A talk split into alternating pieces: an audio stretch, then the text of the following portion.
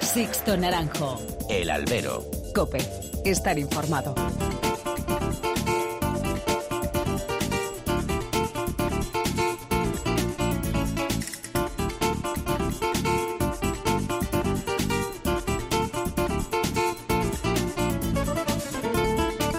Tal? Muy buenas y bienvenidos a esta nueva emisión del Albero, a la cita con los toros que tenéis todas las semanas aquí en cope.es.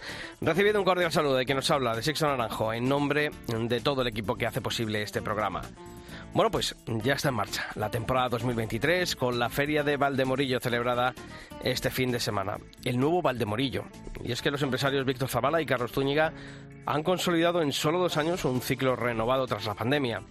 Lejos quedan los años de frío y toreros modestos con toros de amplio trapío. Figuras, corridas hechuradas, aunque de menor trapío, para lograr que el coso de la Candelaria se haya casi llenado durante este fin de semana. Más la apuesta habitual de una novillada picada que también tuvo una gran respuesta de público. Los resultados están ahí. Parecía difícil mantener el listón conseguido el pasado año con Morante como gran reclamo y se ha conseguido. Valdemorillo no se ha resentido y ha vuelto a ser punto de encuentro de aficionados de Madrid venidos de muchos puntos de España al reclamo de los toreros anunciados. Solo había que asomarse al mediodía de este fin de semana a la Plaza Mayor de la localidad madrileña para darse cuenta de la vitalidad que tiene la fiesta como reclamo turístico y como motor económico. Ese es el gran éxito de la empresa Pueblos del Toreo. Luego está lo que ocurrió en el ruedo. Lo primero, el toro. Ya hemos dicho que salió un toro con hechuras y seriedad de una plaza de tercera como es Valdemorillo uno o dos puntos por debajo al acostumbrado hasta que llegó la pandemia. Unas hechuras bonitas que no vinieron acompañadas después por el nivel esperado en los hierros de Montalvo y José Vázquez. Dos corridas mansas y desgastadas.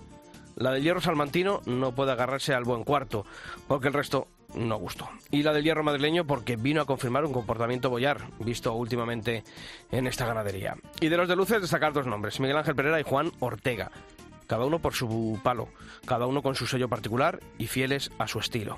El extremeño, con un toreo ligado y mandón, por segundo año rindió al coso de la Candelaria con su toreo de mano baja. Y el sevillano, a base de perfumar el ruedo de Valdemorillo con su excelso concepto.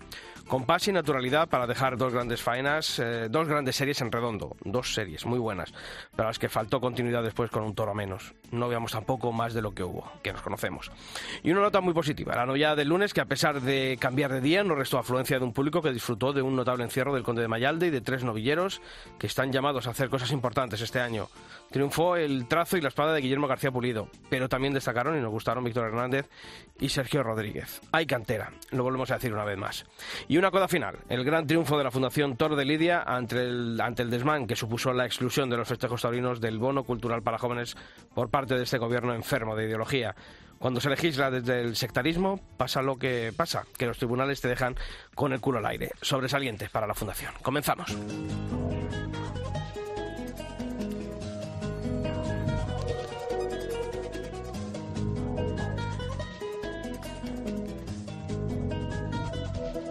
Y ya está aquí a mi lado, como todas las semanas, Pablo Rivas. ¿Qué tal, Sisto? ¿Cómo va eso? Te he pillado con el boquete. ¿Qué era el bocata? Era de, ternera con queso, la verdad que es bastante bueno a esta hora de la Yo pensaba que los boquetas solamente quedaban para el mediodía en Valdemorillo, pero veo que tú sigues con la dieta. para el mediodía cope, que acabo de terminarlo.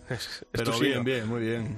La verdad que Hemos echado unos buenos días allí en Valdemorillo, ¿no? Eso está bien. Algunos más que otros también. Sí, eso también es verdad, efectivamente. Cuestiones que obligaban.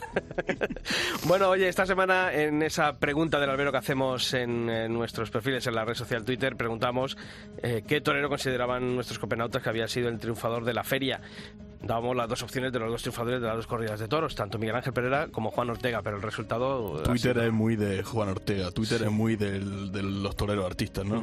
Ha ganado Juan Ortega con un 76,4% de los votos y después Miguel Ángel Pereira con un 23,6%. Bueno, pues ha sido ah, amplia la ventaja de Juan Ortega en esa encuesta que hemos eh, colgado en nuestro Twitter, en arroba alberocope. En cuanto a los comentarios que nos habéis dejado, Antonio comentaba en Twitter que su triunfador era sin duda Juan Ortega, enorme torero con un, arte fuera de toda duda. En mi opinión, decía Antonio, y para mi gusto es el torero más fino, más elegante y con más arte de la actualidad. Y una cosa que posiblemente pasa desapercibida para gran parte de la afición, decía Antonio, los trajes que tiene que son preciosos. José María González, Jesús María González, más irónico, cree que el triunfador ha sido el empresario. En, Facebook, Fernando Martín escribía en nuestro muro que el gran triunfador ha sido el público que ha llenado la plaza y ha demostrado ya en febrero que hay muchas ganas de toro. Yo estoy totalmente de acuerdo contigo, Fernando. Y la Peña Taurina, el Albero, de Villafranca de los Barros, comentaba que el torero extremeño Miguel Ángel Pereira estuvo fenomenal. Ortega, con otro concepto, también lo estuvo, pero desde la Peña de la localidad natal de Miguel Ángel Pereira apuestan por el diestro extremeño. Pues esos son algunos de los comentarios que nos habéis dejado. Seguimos leyendo. Sixto Naranjo. El Albero. Cope. Estar informado.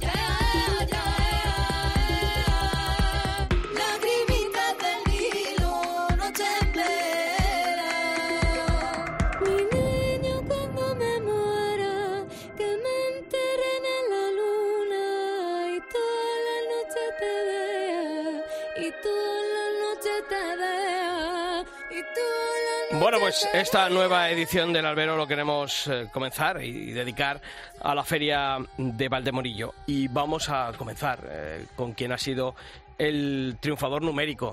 Y para mí, eh, yo si hubiese tenido que votar en esa encuesta, yo no me oculto, hubiese dicho Miguel Ángel Pereira y para él fue el voto que otorgamos en los premios de la feria de Valdemorillo. ¿Cómo es Miguel Ángel Pereira? Miguel Ángel, ¿qué tal? Muy buenas. ¿Qué tal, Sito? Buenas tardes. Lo primero, enhorabuena. Muchas gracias. Valdemorillo, dos de dos.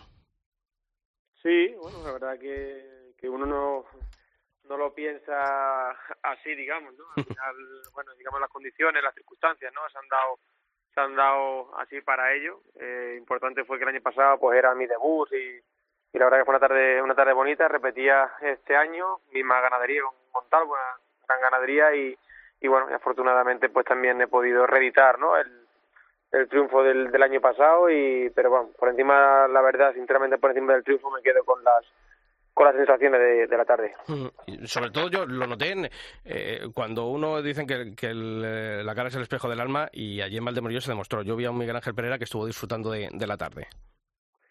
Sí, mm, pero bueno, ya no solo la tarde en sí, ¿no? Eh, las sensaciones yo creo que también te vienen te vienen de antes, ¿no? Venía pues de, de, buenas sensaciones en el campo, ¿no? De pues cuando un torero pues se siente a gusto, ves que bueno, pues que te fluyen, ¿no? Al final te fluye lo que tú lo que tú quieres hacer, tienes digamos entre comillas facilidad para para expresarte, ¿no? Y, bueno, y llegaba pues a gusto, llegaba motivado, feliz, ¿no? Y, y bueno, y afortunadamente pues lo pude lo pude expresar con con los dos toros, ¿no? La verdad es que ese cuarto yo creo que es uno de esos toros que vienen perfecto a tu concepto, ¿no? A más mando, a más sometimiento, eh, mejor respondió el toro de Montalvo.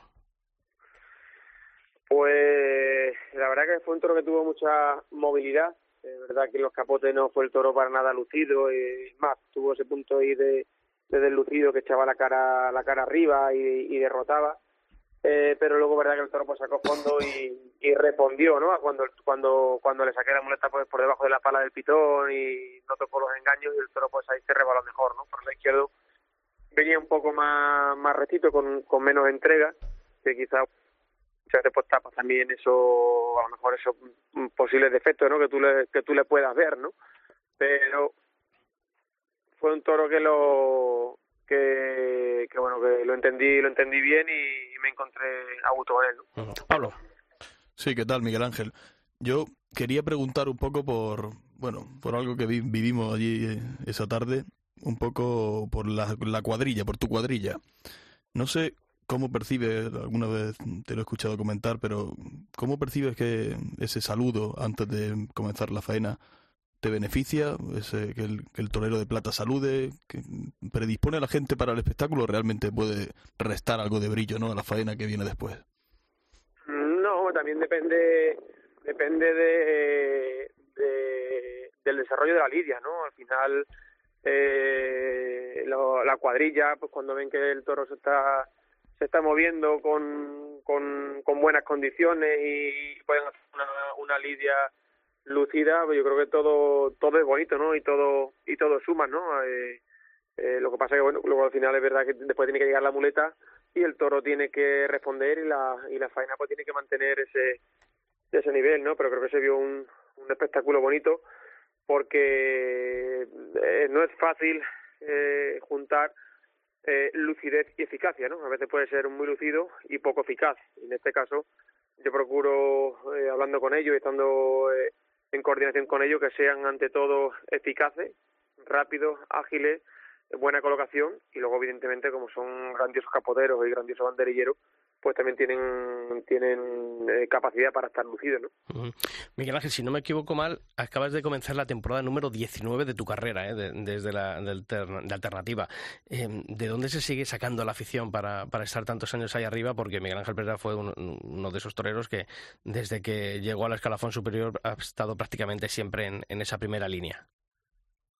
Bueno, yo creo que al final lo que mueve todo en la, en la vida es la ilusión y los sueños, ¿no? Eh, y a partir de ahí, pues está el trabajo, la constancia, la dedicación, la preparación, pero tú tienes uno, unos sueños que quieres cumplir, uno, unas ilusiones que son las que te hacen eh, siempre mirar para adelante y son de ellos de los que de los que te alimentan, ¿no? Y como te digo, pues a partir de ahí eh, ya evidentemente no hay más en nuestra profesión, los años van van pasando y van pesando eh, los toreros pues mm, intentamos mm, rebuscarnos dentro de, nuestro concepto porque al final no somos otro tipo de artistas no como puede ser un actor o un músico que, que bueno que puede tiene más más margen no para para para variar no su papel o para o, sus temas o sus discos no aquí al final a los toreros los aficionados ya nos conocéis eh, sabemos cuál es nuestro concepto nuestra forma de interpretar y, y en ese sentido pues, tenemos menos margen pero siempre uno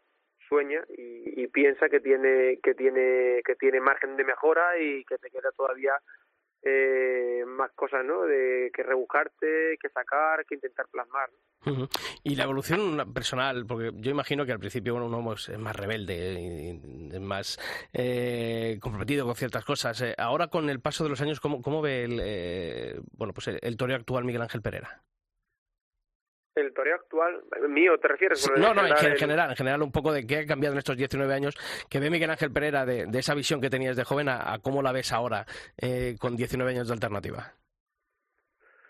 Bueno yo en general veo que, que los toreros pues cada vez tenemos menos capacidad de, de sorpresa con el público no eh, bueno por el número de corridas que torea el número de veces que te televisan que estamos muy muy muy expuestos, estamos muy en contacto y muy cercanos también por las redes sociales con, con, con la gente, con los aficionados, con, con la con, bueno, con, el público en general y, y tenemos creo yo menos capacidad de, de respuesta en, en, en muchos casos, ¿no? Y pero bueno, que es una cosa con la que uno ya digamos cuenta y, y, y tiene también de alguna forma que, que competir contra contra eso, ¿no? Por eso te digo el, el, el, la ilusión y el empeño en, en, en, buscarte a ti mismo y en seguir ahondando en, en tu concepto y en, y en, tu estado, ¿no? Mm. Y cuando escuchas decir que, bueno, que las actuales figuras eh, parecéis eternas, que, que parece que, que, tenéis hecho un tapón ahí en la parte alta del escalafón, en la que es difícil a los jóvenes progresar, eh, Miguel Ángel Pereira, ¿qué, ¿qué, dice ante esas frases que, que imagino, ¿no?, que, que escuchas? Tópicos, de toda la vida, ¿no? Al final nadie está en el lugar que ocupa por por gracia ni por belleza ni por altura, ¿no? Está por por méritos propios, eh, ganaderos, banderilleros, picadores, por supuesto los los matadores, ¿no? Yo creo que que que todo tiene un comienzo y yo siempre digo, ¿no? Que a, todos eh, en algún momento le pasa el tren el tren por delante de de, de su camino, ¿no? Hay gente o toreros que tienen la capacidad de darse cuenta que ese es el tren y otros que no y al final aquí nada es por nada es, es por casualidad no el toro pone cada uno en su sitio y los públicos eh, que son más listos y son a los que nos debemos, pues también eh, son los que marcan la tendencia, los gustos de los toreros que quieren ver. Y cuando lo quieren ver, por algo es. ¿Y considera Miguel Ángel que, que cada vez, a lo mejor, conforme pasen las temporadas, ¿no? Es más difícil que suene el teléfono, hay que hacer siempre un esfuerzo más. No sé eh, los compromisos que tiene, porque yo ahora mismo creo que es Castellón, Madrid, Sevilla, creo que Istres, no sé, no sé cómo se plantea esta temporada, si realmente cuesta, hay que darlo cada año todo, año tras año, para que siga sonando ese teléfono, ¿no?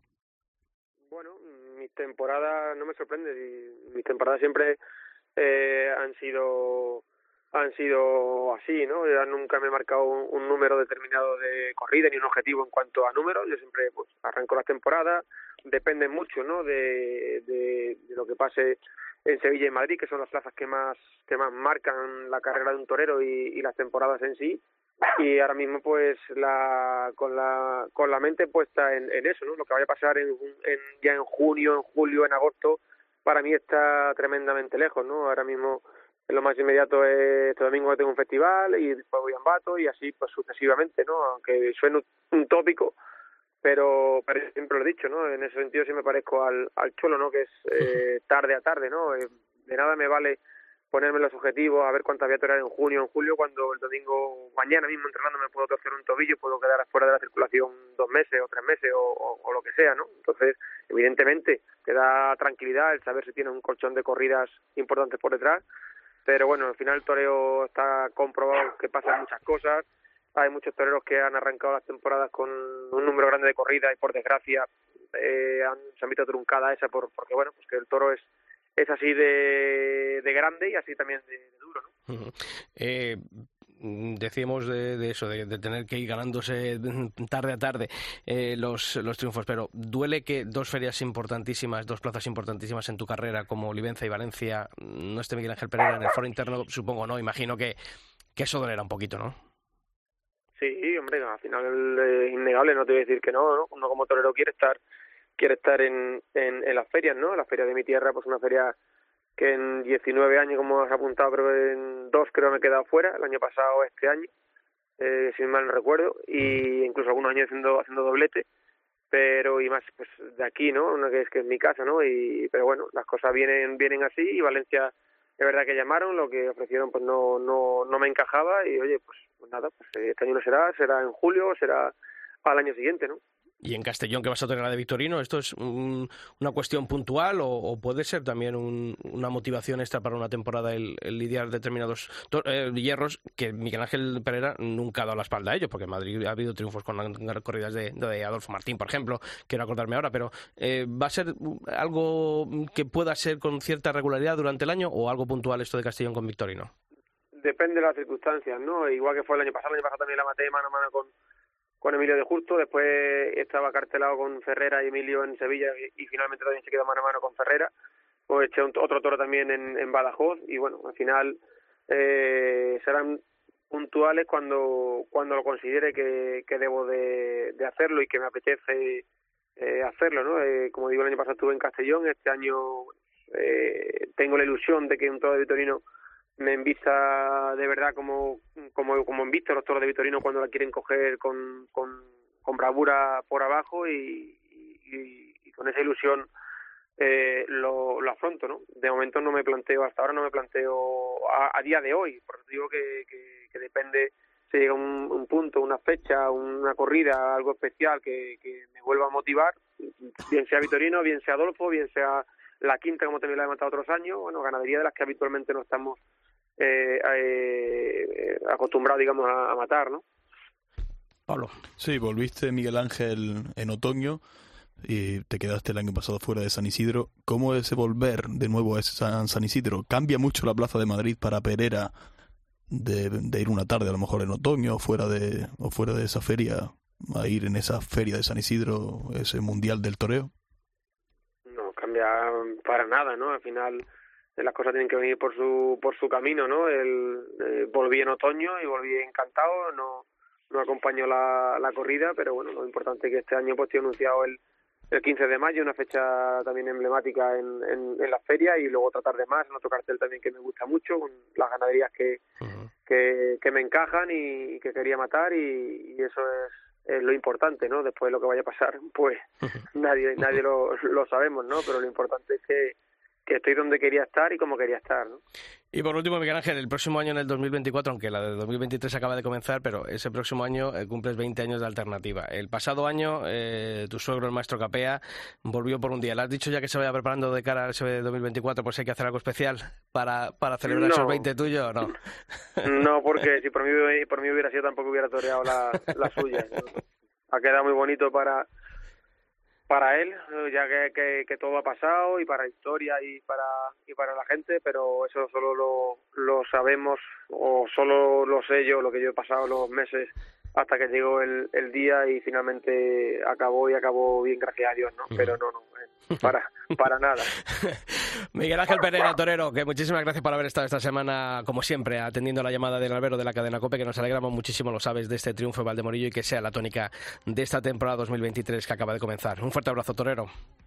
Ojalá que lo podáis contar. Muchísimas gracias, gracias. Un abrazo, Listo.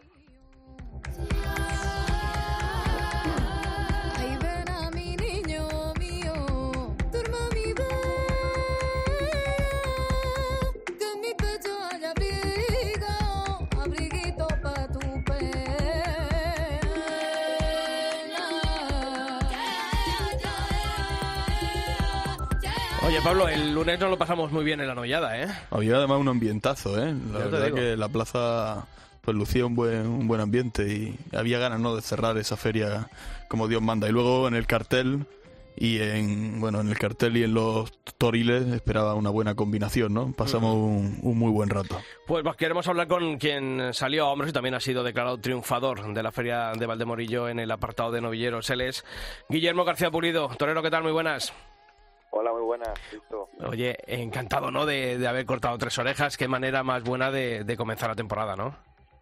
De una manera soñada, te puedes imaginar, después de, todo el invierno, arrancar temporada con tres orejas en la primera feria de la temporada, pues un sueño y sobre todo porque era un cartel con dos compañeros eh, los que bueno, estaba puesta mucha mucha atención por lo realizado el, año pasado como eran Víctor Hernández como era Sergio Rodríguez y al final fuiste tú el, que te llevaste el, triunfo. Sí era para mí un orgullo estar en, esa feria y bueno también en ese cartel con, mis compañeros que, el año pasado estuvieron en Lisa y, bueno pues son novilleros sí cabe de los más punteros Así que poder medirme con ellos para mí la verdad que era, era algo bonito y, bueno, pues una pequeña forma de demostrar el nivel que tengo. Oye, tres orejas, una del primero, dos del, quinto, buena noya de, del Conde de Mayalde. Pero a mí, fíjate, más allá de la faena de las dos orejas, a mí me gustó eh, de, la tarde tuya, eh, la primera faena la forma que tuviste de ponerte en el sitio, de, tirar al natural de las embestidas del, novillo, yo creo que eso es un concepto muy de, muy de Madrid, aunque tú seas de Toledo, pero bueno, estás criado en la Escuela Torina de, Madrid. Y creo que eso, eso llegó muchísimo a los tendidos. No sé si tú te diste cuenta. Sí, la gente me lo está cantando mucho, ¿no? Yo a veces me preocupa un poco eh, que las faenas así que no que no tienen tanto vuelo, que, que la gente la valore, ¿no? Pero pero bueno, a fin de cuentas había mucho aficionado en Valdemorillo eh, y creo que, la gente lo supo ver, que, vieron lo que tenía delante y, el esfuerzo que hice con ese novillo. Pablo. Sí, ¿qué tal, Torero? Enhorabuena. Hola, muy buenas. ¿Qué tal? Gracias. Queremos un poco saber cómo fue esa, bueno, estaba hablando antes, esa, esa faena del, del segundo toro. Fue un toro que, el comienzo de faena, el toro iba además muy lejos, era un toro que, no sé cómo lo viste tú a ese, a ese novillo. Sí, bueno, pues yo lo vi al novillo que tenía, tenía una clase excepcional, lo que no sabía si, si iba a durar mucho en la muleta. Y, bueno, intenté cuidarlo sobre todo en los primeros tercios para que no, no se gastase y, y luego ya en la muleta pues intentar apretarlo todo lo posible, ¿no? En las primeras tandas al toreo fundamental y, y luego ya pues a arrimarse, ¿no? Según tu concepto, eh, torero, eh, para llegar arriba al tendido, ¿qué es lo que hace falta? ¿Basta con ese toreo fundamental? ¿Hay que tirar de algo más? Yo creo que para llegar arriba lo que hay que hacer es emocionar. Y unas veces la emoción viene toreando y toreando bonito, otras veces viene con por medio de la apuesta o de hacer cosas que no todo el mundo es capaz. Y bueno, yo creo que cada día hay dos toros diferentes y cada uno tiene que saber lo que tiene que, que utilizar para poder emocionar y que la gente salga hablando de ti. Oye, ¿cómo te cambió la vida ese circuito de novias de la Comunidad de Madrid el pasado año? Mm, te puedes hacer una idea de cómo me cambió. Ya ver, si en el circuito hoy no estaría no estaríamos hablando porque yo creo que no hubiera estado ni en Valdemorillo anunciado. ¿Qué supuso para ti más allá del, triunfo? Yo creo que, bueno, pues a lo mejor darte a conocer, el vivir, ¿no? Lo que es eh, hacer una, una, temporada con ese número de festejos que, te dio la oportunidad el circuito de No sé, ¿qué fue lo más importante que te llevaste tú en el bagaje cuando terminó la temporada? Miraste la, echaste la vista atrás y, viste, bueno, pues lo conseguido durante ese 2022. Pues eh, un poco de todo, ¿no? Pero yo creo que lo más importante fue, pues, dar un poquito el, el salto, ¿no? A que la gente te conozca y y bueno, también eh, la, televisión fue una rúbrica tremenda, ¿no? La gente me conociera y ya pues pues eh, tener un como un pequeño nombre en el en el circuito de novilleros, ¿no? Que, que bueno, aunque no no he terminado entre los cinco o seis primeros ni mucho menos, pero pero bueno que ya la gente te conoce, ya saben que eres un novillero que tiene fuerza y bueno, el poder tocar las ferias de novilladas, acabar el año con 16 novilladas y y que este año puedas entrar en ferias buenas, como es el caso de Valdemorillo, pues pues todo eso gracias al circuito. Nos decía hace unos minutos el maestro Miguel Ángel Pereira, bueno, pues que fíjate, con 19 años de alternativa y todavía habla ¿no? de, ir ganándose los contratos eh, tarde a tarde, ¿no? Festejo a, festejo. Esto tú también lo notas, ¿no? Y esta tarde de Valdemorillo tiene que, tiene que valer porque, bueno, ahora mismo tengo aquí lo que tienes por delante y tienes Garlín y tienes, tienes las ventas en esa miniferia de, de la comunidad. Todavía esto es duro, ¿no? Y todavía uno tiene que ganarse tarde a tarde esas novilladas durante la temporada. Sí, yo creo que, que en el toreo, pues quitando algunos que, que tienen suerte de que no le hace falta, pero, pero la mayoría de los toreros tienen que ganarse eh, las tardes día a día, los contratos día a día.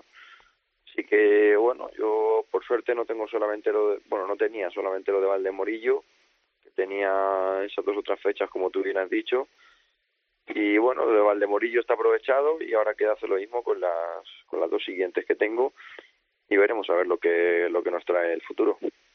Muchas horas de carretón porque eh, entrando ahí de recibir lo reventaste al novillo ese, fue espectacular, no sé, como sean todas las estocadas así. Pues si te soy sincero no he entrado al carretón a recibir en mi vida. ni, ni, ni he entrado una becerra a recibir en mi vida. Pero pero no sé, yo lo vi el novillo porque porque tenía la querencia justo detrás mía en, Chiquero y, y dije, bueno, pues vamos a, apostar un poco y, mira, salió bien, así que menos mal que, que no había entrado. A lo mejor si lo, lo pruebo antes, no lo hago. La fastidiamos. Oye, 1 de mayo, eh, Feria de la Comunidad, eh, novillada, concurso de ganaderías con hierros de la Comunidad de Madrid, donde está Guillermo García Pulido. Por un lado, imagino que ilusión, ¿no?, de, volver a, Madrid. Eh, tutoriaste en ese festival del 2 de mayo del, del 2021, cuando volvieron los toros a, la Monumental de, de las Ventas, pero imagino que a lo mejor también a Guillermo le hubiese gustado estar anunciado en plena Feria de San Isidro. Sí, hombre, eh, a mí me hubiera encantado ir a, San Isidro este año. Pero bueno, la novillada que tenemos y, como si fuera San Isidro, hay que ir como si fuera San Isidro. Guillermo García Pulido, que como siempre te deseamos toda la suerte del mundo, que muchísimas gracias por haberte asomado esta semana aquí al albero de la cadena COPE, que sean muchas veces las que podamos hablar durante este año aquí en la cadena COPE y que te deseamos toda la suerte del mundo. Un fuerte abrazo, Torero.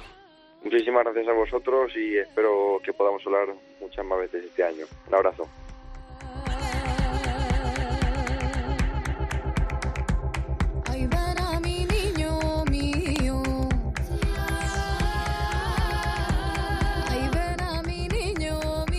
Bueno, eh, Pablo, hay que hablar también con el artífice de.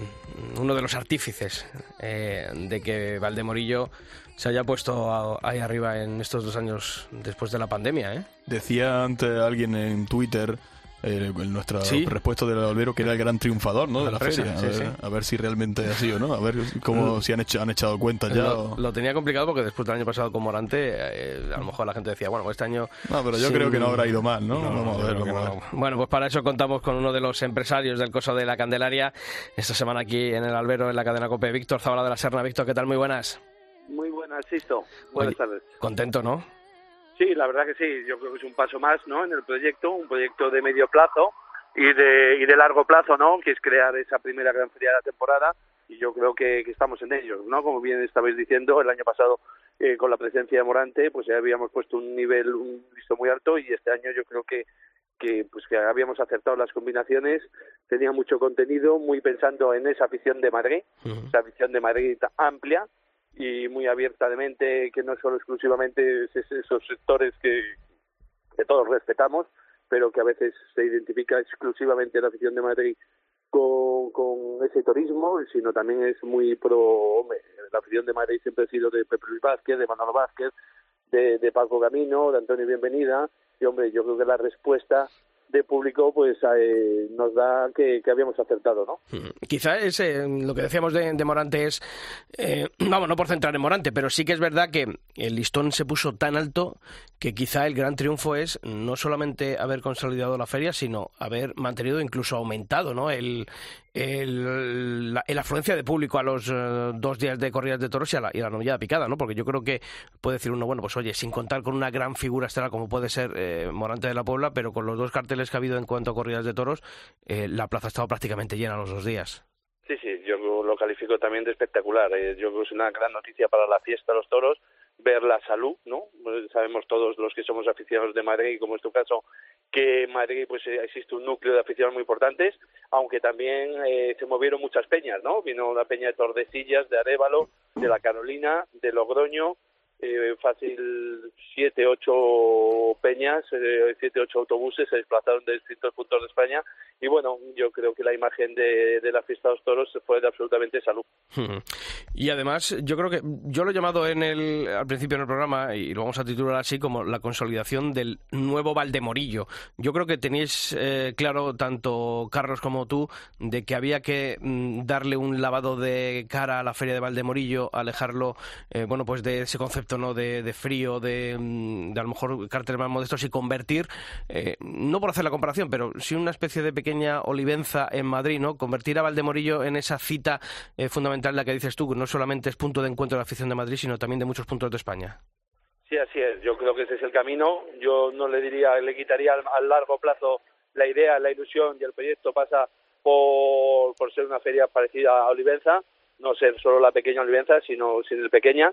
Eh, nosotros, nuestra apuesta ha sido muy, muy, muy ambiciosa, el ayuntamiento lo, respaldó y yo creo que, que eh, el año 19 mm, fue pública la gestión y fue absolutamente, ya venía unos años de una absoluta decadencia, no tenía sentido y estaba en riesgo incluso la fiesta de los toros, porque una fiesta absolutamente sin público, sin respaldo, sin imagen, yo creo que la defensa de la tauromaquia pasa por, por las plazas llenas yo creo que ahora mismo nadie cuestiona eh, la fiesta de los toros en Valdemorillo ni la inversión que hace el ayuntamiento y la apuesta por la tauromaquia y si estuviera la plaza semi vacía eh, el último año creo que poco más de 4.000, el año 19 poco más de 4.000 personas hubo entre festejos.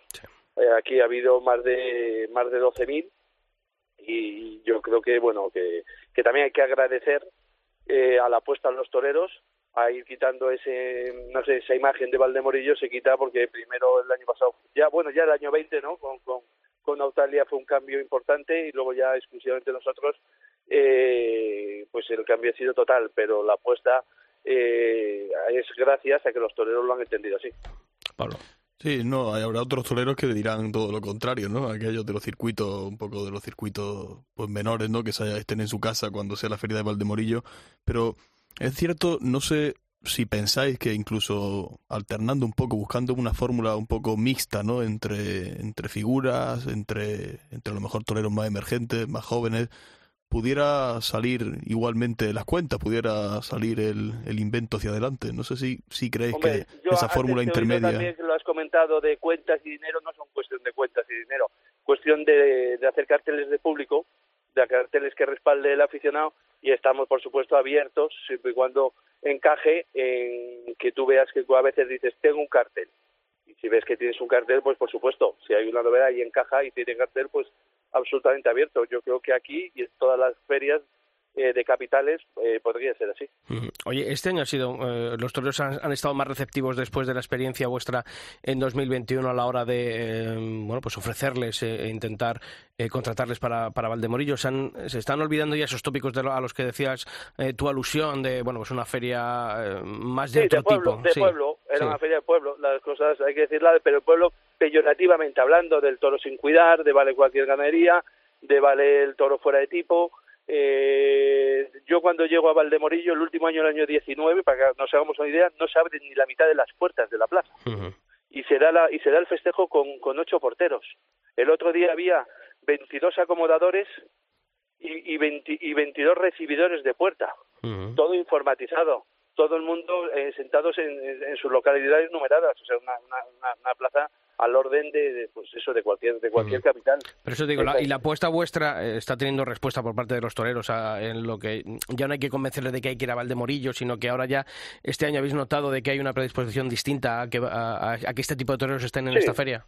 Yo creo que sí, además yo creo que este año va a ser un ha sido un paso más o está siendo un paso más y ya no nos encontramos eh, receptivos, ya no pues ese mano a mano, por ejemplo, dos toreros pues hombre, con, con sus grandes virtudes y, y, dentro de sus virtudes que está el arte y que te puede, pues, puedes valorar, ¿no?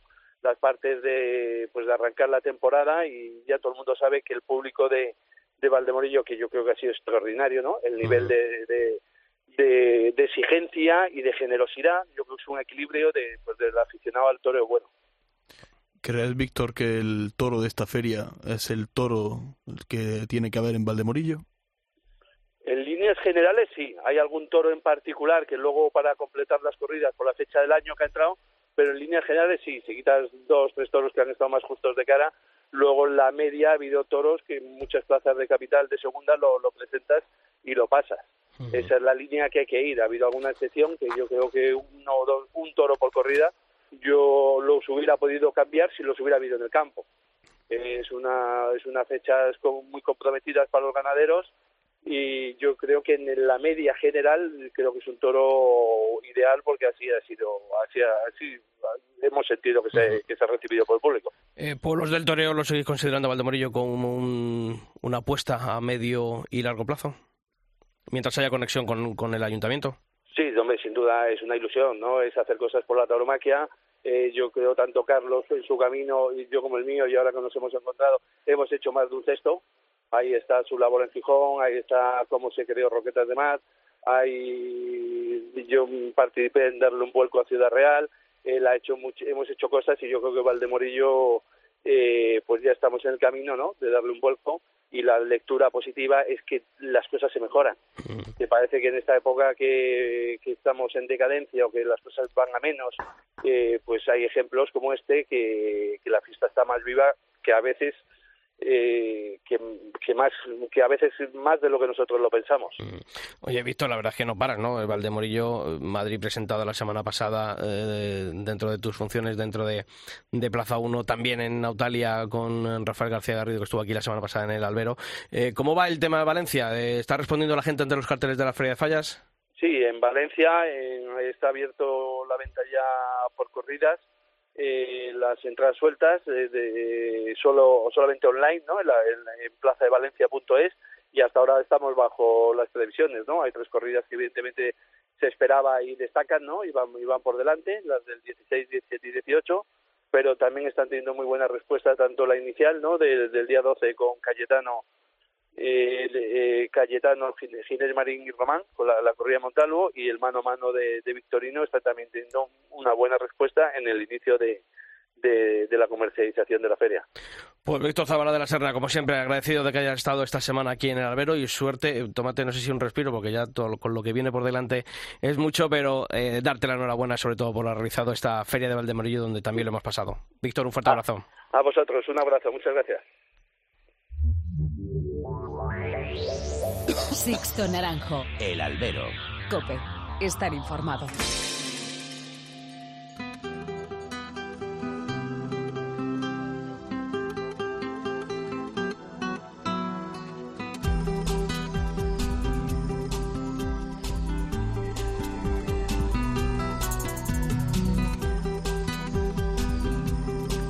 Pues antes de terminar de analizar esta feria de Valdemorillo, es tiempo de abrir este espacio dedicado a nuestra historia, a la historia del albero. Y hoy queremos hablar de un niño que seguramente ya conocen, tan solo 15 años, que quiere ser figura del toreo.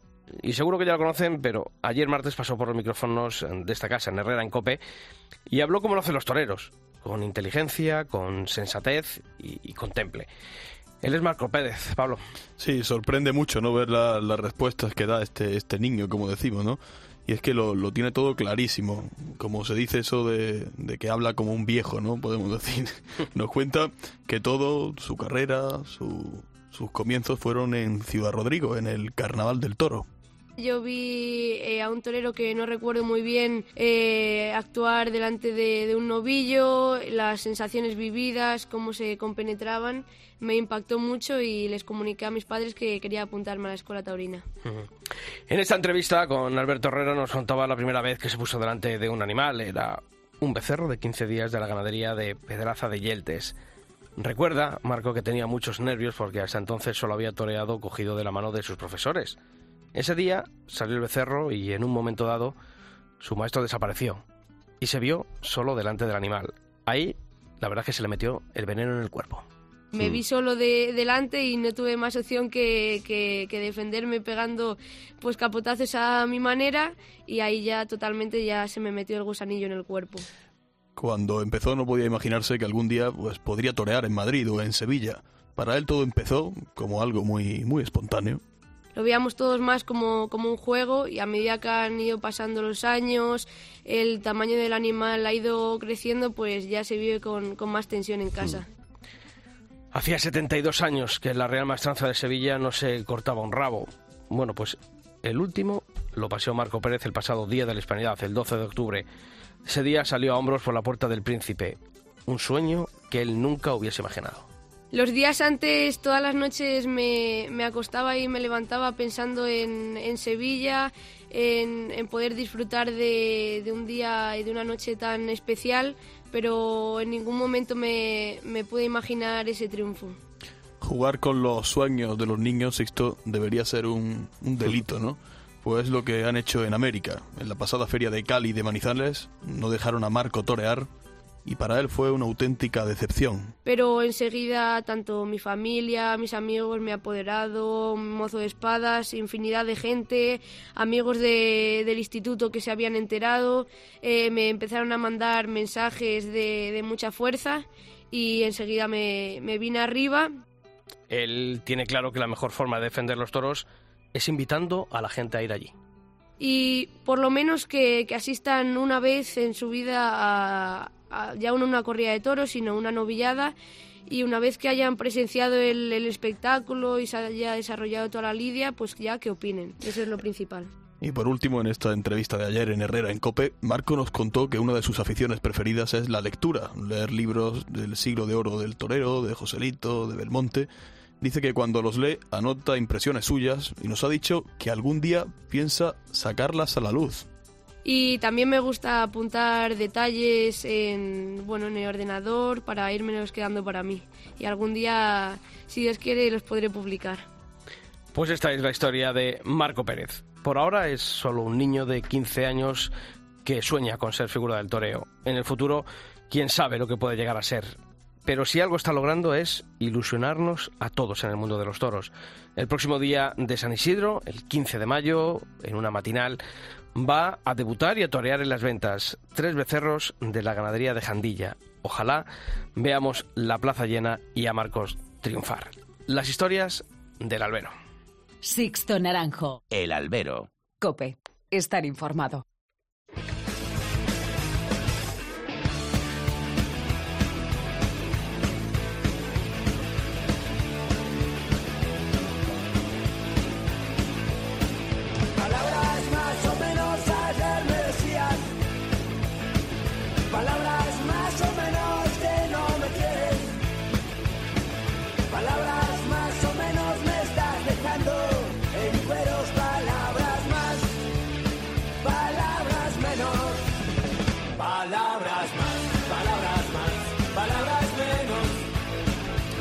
Bueno, pues como siempre suena esta sintonía aquí en Albero, es eh, tiempo de abrir eh, tiempo de análisis en, este programa y analizar lo que ha ocurrido en el coso de la Candelaria de Valdemorillo.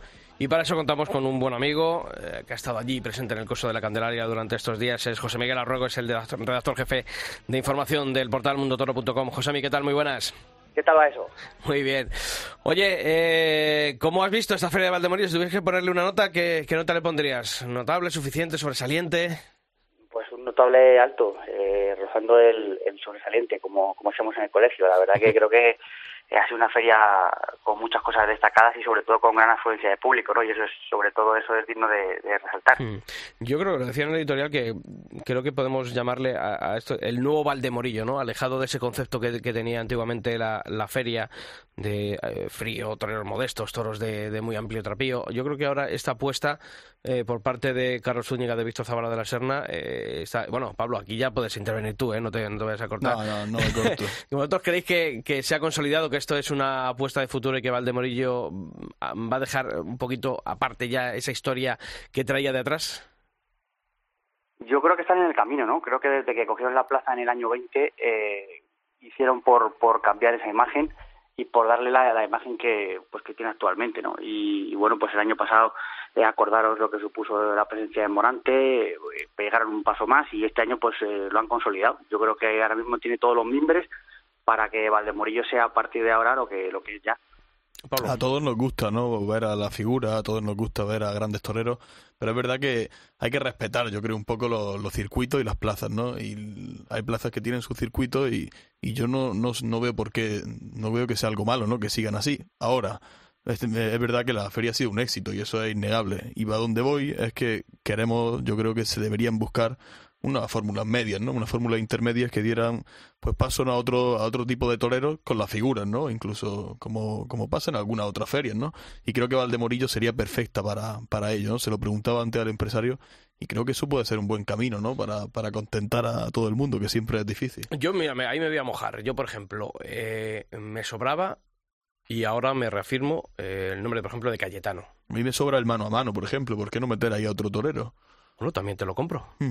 eh, yo, por ejemplo, en el día de Cayetano, pues eh, hubiese metido un, un, torero joven ahí de los emergentes con, con Ginés y con claro. y, y, con Miguel Ángel Pereira. Y el segundo día, bueno, pues te compro también la, la idea de, de, que en vez de dos, pues ese, esas dos figuras con un torero joven. Eh, José, tú, eh, si tuvieses que hacer algún cambio, aquí todos somos entrenadores y, y empresarios a priori y a posteriori, pero ¿qué, ¿tú qué margen de mejora le verías a una feria como la de este año? Sí, no, hombre, yo, a ver, eh, digamos, entendiendo vuestro punto de vista, yo creo que, por ejemplo, el mano a mano mm, era un poco el hilo conductor de, de la feria. A mí, mm. por ejemplo, el, el, mano a mano no, no me... No digo que no, que no tuviera otro torero, que, que bueno, que por supuesto, no sé, se me ocurren muchos toreros que podían completar ese cartel, pero yo pienso que ese cartel le daba, le daba ambiente a, a, la feria y era un mano a mano que tenía sentido, ¿no? Eran dos toreros además de un concepto similar y bueno, pues eh, entraban en confrontación, ¿no? Yo, a mí ese, ese mano a mano me, me gusta. Y respecto a la presencia de Cayetano, pues gustos aparte, pues yo creo que también eh, socialmente, pues eh, era un poco el que tiraba a lo mejor ese día del, del, del, del festejo, ¿no? Del espectáculo. Y la realidad es que luego, pues eh, con las entradas que ha habido, pues el público le ha dado la razón a los empresarios, eso, eso es innegable. Sí, sí, no, sí. Yo creo que está eso. No, sí, por ello encantado. Oye, eh, venga, os voy a preguntar, ¿eh, ¿Miguel Ángel Pereira o, o Juan Ortega? Bueno, eh, yo creo que lo que lo que aquí se pregunta es algo completamente bueno creo no, pero que, yo, no, yo te digo pero, de, de, lo visto en Valdemorillo. pero yo lo que tengo que decirte es que creo que se tiende se tiende mucho no a divinizar creo que lo ha dicho en el monólogo y es verdad que es, hemos leído cosas que parece que hemos visto la, la, historia del toreo en un fin de semana, ¿no? Con lo de Juan Ortega, yo creo que no, no aquello no fue para, para tanto, ¿no? Pero leemos que sí catarsis, que sí en los términos estos románticos que, que se escriben ahora por los portales web, catarsis, histórico, el, el fin de los tiempos, los relojes parados, y uno dice que, que me habré perdido, ¿no? Pero luego ve la realidad y es distinta, ¿no? Es verdad que estuvo muy bien con el capote, es verdad que pudo estar bien, pero, pero creo que se, se tiende a sobredimensionar todo, ¿no? José Hombre, mm, yo sinceramente eh, tampoco creo que, que fuese sobre, sobredimensionar. Es que mm, cuando uno ve torear, pues, pues, pues sale eufórico de la plaza. Y es que el, el domingo en Valdemorillo eh, podemos pegar 15 muletazos. Eh, pues, pues que de los mejores que vamos a ver este año, estoy convencido, y eso no es exageración, eso es que pues que, que, se, se, conjuntó con un toro y, y oye, es que el toreo le pegó 15 multados perfectos, ¿no? Entonces, eh, sobre Pereira o, o Juan Ortega, pues hombre, yo tampoco... Eh, Hombre, son, dos, son dos conceptos distintos. Yo, yo Claro, lo preguntaba más como completamente distinto. Dentro de 10 años o de 15 años nos vamos a acordar de los multados de Ortega, eso es innegable. Sí. Yo esas dos tandas me las guardo, obviamente. Esas dos tandas que, que- que pegó al, al, al segundo toro suyo fueron... Yo creo que también había muchas ganas de que esto ocurriera para decir, para mira ahí, Simón, Simón, ahí tienes a, a este torero que está fuera de tu feria, eh, Juan Ortega. Creo que también había muchas ganas de, de, Hombre, de restregar esto, ¿no? eso Y, y creo es- que es la también sal, ¿eh? es, es la sal, es la sal, si no digo que esté mal, pero pero sí, creo que se sobredimensiona todo y, y ahora ya mismo es que estamos viviendo historia cada día, todo es histórico. Cada día vivimos algo que se contará en los libros de historia. Es verdad que recordaremos estos 15 muletazos, pero, pero creo que todo tiende ahora mismo a hacerse de un eco mayor del que, del que es. Mm. Eh, además, yo creo que con una particularidad. eh, lo de Juan Ortega, es verdad que yo creo que iba la gente, sobre todo en el sexo toro, yo creo que ayudó mucho ¿no? a esa predisposición de la plaza a, sa- a sacarle a hombros. Pero yo fijaros que valoro mucho lo de Miguel Ángel Pereira, que aunque parezca que no, pero un torero eh, que podría perfectamente, de los que estaban anunciados, prescindir de a lo mejor de, de Valdemorillo por, la trayectoria ya que tiene, ¿no? que, que eh, durante dos años haya sido bueno pues fiel a, a esta apuesta de, la empresa de, de Valdemorillo, que las dos veces haya triunfado, yo le doy un mérito enorme, ¿no? Porque a lo mejor otros toreros dicen, oye, mira, yo no voy a bajar a ese tipo de festejos, a ese tipo de ferias, que creo que también son necesarias, ¿eh? y creo que también los, las figuras deben de, bueno, pues de tirar de, de ese carro, pero yo lo veo que con ese, no sé, ese instinto todavía de, de rebeldía, ¿no? De decir, oye, yo quiero, no te rías, Pablo, a ver, ¿por qué no, No, te no, no, no, no me estoy riendo. No digo que yo también estoy de acuerdo, ¿no? Y, y es que Pereira es un torero que a mí siempre me apetece ver, la verdad. Y me gusta ver al Pereira, el del otro día, el, al Pereira enfadado. Al Ujú. Pereira ese que, que se le ve y dice, joder, este tío está pasando aquí, el- este tío quiere, quiere salir de aquí a hombros, pero ya. Lo ves con esa cara de enfadado, esa cara de... Y ese creo que es el Pereira que, que apetece mucho ver en estos sitios también, Sí. ¿no? No, no me reía. No, y, sobre todo porque, José, yo, y lo, nos lo ha reconocido hace unos minutos aquí, es quedarse fuera de, de fallas, pero sobre todo, ¿no? Por segundo año consecutivo también quedarse fuera de Olivenza, eso duele. Claro que duele. De hecho, yo creo que para él, pues este- estos dos años Valdemoría ha sido un poco, entre comillas, su Olivenza, ¿no? Y bueno, pues es el primer sitio donde él eh, ha podido reivindicarse y ha podido, sobre todo, pues lo que estáis hablando, ¿no? El demostrar pues que es el Pereira de siempre, con el compromiso de siempre eh, y con pues eso, pues con la seguridad y la confianza delante del toro de, de- de- de que como alternativa, ¿no? Pues eh, de, una figura del toreo. Mm. Oye, el toro que ha saltado, a mí mm, me parece que es el toro de plaza de tercera para carteles de figuras como los que hemos visto. Incluso el propio Víctor nos ha reconocido que, que es verdad que hubo un par de toros que, bajaron de, de ese listón, de ese nivel medio que, han tenido las dos corridas, tanto la de Montalvo como la de José Vázquez. Pero yo creo que, eh, en líneas generales, ha, ha sido el toro que normalmente, además, eh, la otra pata de esta empresa, ¿no? Como es Carlos Zúñiga, ha buscado siempre José Mí en- sus ferias. Sí, sí. Otra cosa es luego el comportamiento, ¿eh? que ahí me ha defraudado, pero en cuanto al tipo de toro que tiene que saltar a la plaza, creo que, que es un tipo de toro acorde ¿no? a, a lo que se anuncia y a la plaza donde se anuncia. Y sobre sobre todo porque eh, cuando está Zúñiga, eh, digamos, por medio, sabes que, que el toro, como tú dices, no sabes si lo han vestido o no, pero que va a tener hechuras y va a ser un toro acorde y un toro, eh, pues pues siempre eso, pues que, que te entra por los ojos, ¿no? La duda que tengo yo este año, que lo comento allí con varios aficionados, es el, el porque claro, mucha gente eh, ha, hecho el comentario que, que estáis diciendo ahora vosotros, ¿no? Yo no sé el tipo de toro que, que, que va a haber este año y el tipo de toro que hay en el campo, no sé, después de la pandemia, eh, qué toros nos vamos a encontrar. Si a lo mejor eh, es que tampoco hay tanto toro donde elegir como había en el año 18 19. Eso yo tampoco, no sé cómo lo veis vosotros. Mm, Sí, yo me parece también un poquito que, que todo esto ha quedado, o sea, a lo mejor el, el- eh, hemos visto que para completar una corrida para Valdemorillo han tenido dificultades, porque es que así lo ha dicho Víctor, ¿no? que hubo dos toros que, que hubo que, que completar la, cada una de las corridas en las que bajaron, obviamente, el nivel de presentación medio de, de la, de, la, de, la, de la feria. Y eso a mí, es verdad que yo lo pensé allí, ¿eh? digo, esto es algo significativo de lo que puede estar por ocurrir durante esta temporada. Ya, por ejemplo, me he visto en Madrid que para una corrida de figuras ha habido que poner dos hierros, porque... Eh, y, y, lo decía la semana pasada. Y creo que también puede ser una oportunidad, ¿no? No es como para ver como algo negativo, ¿no? Se puede dar esa oportunidad, incluso... No, pero yo creo que, yo creo que más, más que, más que abrir a, nuevas ideas, creo que es la realidad la que va a marcar el... Sí, sí, no, eh, no. Toda yo, esta... yo no lo veo, es verdad que es una carencia, una carestía, es una escasez, pero realmente puede ser visto también como algo, ¿no? Algo distinto, ¿no? Novedoso. Hombre, si hay esa, esa, vamos, esa carencia de, de, animales en el campo, creo que es esa oportunidad de, bueno, pues vamos a, a poder ofrecer o, o, rompernos un poquito la cabeza para claro, ofrecer claro. algo distinto de, con lo que nos tenemos que mover ahora mismo, que es que es ese tipo de, bueno, pues esa eh, falta de, de, toro en el, en el campo, ¿no? Para, para ciertas para ciertas plazas. A Yo, mí me encantó la novillada. Ahora, a ver si hablamos, me encantó la novillada, sobre todo ese quinto novillo. Y, y, creo que... Es que no falla que, Mayalde, ¿eh? Creo Está que en un nivel de regularidad, en corridas, en novilladas... En... Sí, y además que son novillos exigentes también, ponen a cada uno en su sitio y, y marcan mucho, ¿no? Para los novilleros se ve mucho en qué, en qué proceso están cada uno. Yo salí, o sea, vi muchas cosas muy interesantes, ¿eh? Como aficionado en la, en la, en la novillada. A mí me, me, encantó. Y ese quinto novillo yo no entiendo por qué no se le dio la vuelta al ruedo. Allí mmm, varios lo pedimos allí en la plaza, pero... Algunos todavía andaban ahí pitando porque sacó es que Sergio se, Rodríguez se la bandera del Atleti. Se le tenía que haber dado la ahí, vuelta al bueno, ruedo, hombre. no, se le tenía que haber dado no la vuelta al ruedo. Me gustó mucho la novillada. José mí. Sí, a mí también. Creo que no solo el quinto, ¿no? Creo que el cuarto, por ejemplo, también creo que fue un gran novillo. El primer novillo también fue un novillo con mucha calidad. Efectivamente.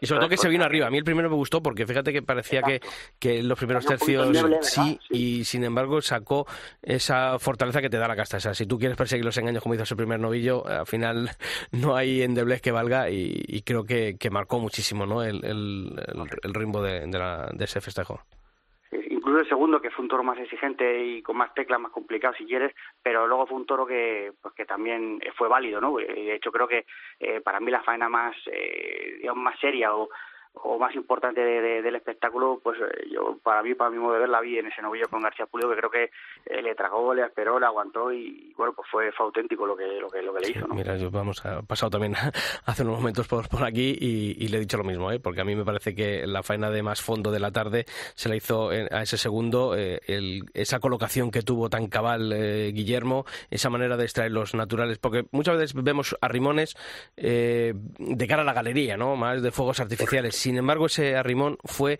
eh, al servicio del toreo, ¿no? Allí hubo una sinceridad en la colocación para después extraer naturales que a mí me encantaron. Y yo creo que hay, hay por eso no todo es arrimón eh, de una manera, pues como decimos, no para intentar, bueno, estar ante un toro más parado. No, aquí hubo eh, ese valor puesto al servicio del, del toreo. El toreo. Y luego, y luego la manera de irse detrás de la espada, que eso también te hace ver cómo está un torero, ¿no? Uh -huh. Eso fue espectacular. La, a mí la estocada fue lo que más me gustó de la, de la faena, ¿no? esa forma de entrar. Lo, yo, yo, creo que tiene las cosas claras de este torero. Y luego Víctor Hernández, vimos un torero que tiene que tomar ya la, la alternativa, ¿no? Yo, yo, lo vi ya cuajado, lo vi que estaba allí incluso de más. Sobrado en el cuarto. A mí, a mí, no me, final, a mí no me desagradó en ningún momento, lo vi con, no mucho, con mucho oficio, lo vi... Pero le vi que tan con tan, tanto sitio que al final estuvo hasta mecánico y un poquito eh, pasado de rosca con, ese cuarto novillo. Pero yo creo que también lo, sometió mucho, lo, yo creo que le hizo lo que le tenía que hacer, ¿no? Lo sometió mucho. Es verdad que, que no es ese torero que llega arriba, ni ese arrimón del que habláis, es un concepto distinto que creo que ahí también puede estar, ¿no? Ese, ese contraste. Entre uno y otro. Creo que la, Víctor no llega mucho al tendido. Y, y, creo que, que, es algo difícil ¿no? para un torero con, ese concepto que pueda seguir progresando. ¿no? Ahí tiene el, el, reto. Es un concepto bonito para el aficionado, para, para el buen aficionado, pero es un concepto difícil. ¿no? Mm. Y luego Sergio Rodríguez eh, me gustó, pero considero que, que, tiene una pose ciertamente forzada. ¿no? Tiene que definirse en una cosa. O, o opta como algunos muletazos con la planta más vertical opta por ese toreo más de sometimiento con la figura más eh, rota, ¿no? Más, eh, bueno, pues un poquito más forzada, ¿no? No sé, José, ¿cómo lo viste tú? Yo creo que sí, tiene que un, tiene, poco, un poco definirse ahí. Le tiene que fluir un poquito más, con más naturalidad, ¿no? Creo que si lo analizamos, mm, eh, hizo cosas de torero grande. O sea, eh, lo que pasa es que a lo mejor no terminó de amalgamar aquello, ¿no? Pero, pero yo recuerdo una larga cordobesa preciosa. El, el, el saludo al tercer novillo también hubo Verónicas eh, muy buenas. Hubo un galleo por Chicolines precioso. Y, y luego hubo naturales, pues eso, pues de, de, de, de, de figura del torero. Lo que pasa que, claro, pues eh, no terminó de, de, de compactar de aquello, ¿no? Y entonces, pues eh, la sensación que te da es que hubo momentos sueltos muy buenos, pero claro, pues sin la rotundidad a lo mejor pues que tiene que tener un matador de toros que lógicamente pues todavía le queda camino, ¿no? Yo creo que la palabra está en naturalidad, la que has dicho, Josemi. Creo que ahí, en la medida en la que la vaya adquiriendo, será un mejor torero, ¿no? Oye, que tan pronto hemos empezado la temporada que ahora se nos va a hacer un poquito la costa que llegue Olivenza, ¿no? De- Bueno, tenemos, tenemos ahí al lado A este ¿dónde del quieres certamen? ¿no? El de, Ah, el de la fundación, oportunidad, el claro. kilómetro, ¿cómo se llama? Kilómetro Kilómetro cero. Ujú. Y hay, Pues- y hay muchos festivales también este principio de temporada. Sí. También El Carnero creo también, que Sí, claro, ese, fin de semana, ¿no? sí. Bueno, pues habrá que quitarnos el mono, ¿no, José? Josemi, cuéntanos algo de One Toro, ¿no? De esta plataforma de Mundo Toro. ¿Sabemos algo ya o sabemos ya Pues, dónde abonarse o...? Yo tampoco te puedo contar mucho porque, bueno, pues esto es mundo toro, no es, no es Juan Toro, entonces pues yo tampoco te puedo eh, eh, dar mucha más, mucho más. Nos iremos Gracias, enterando. es. José Miguel Arruego, redactor jefe de información del portal mundotoro.com. Un fuerte abrazo y, como siempre, muchísimas gracias por haber estado aquí en el Albero charlando de toros. Un abrazo para todos. Hasta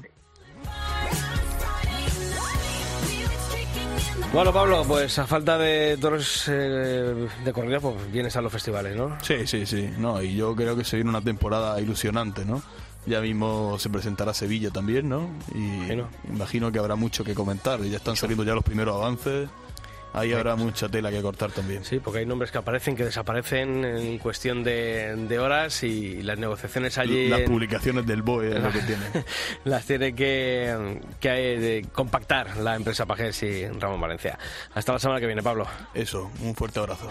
Y a todos vosotros ya sabéis que la información taurina continúa todos los días de la semana en nuestra web, en cope.es barra toros, y que nosotros volvemos a hablar de toros el próximo miércoles aquí, en el Albero. ¡Feliz semana!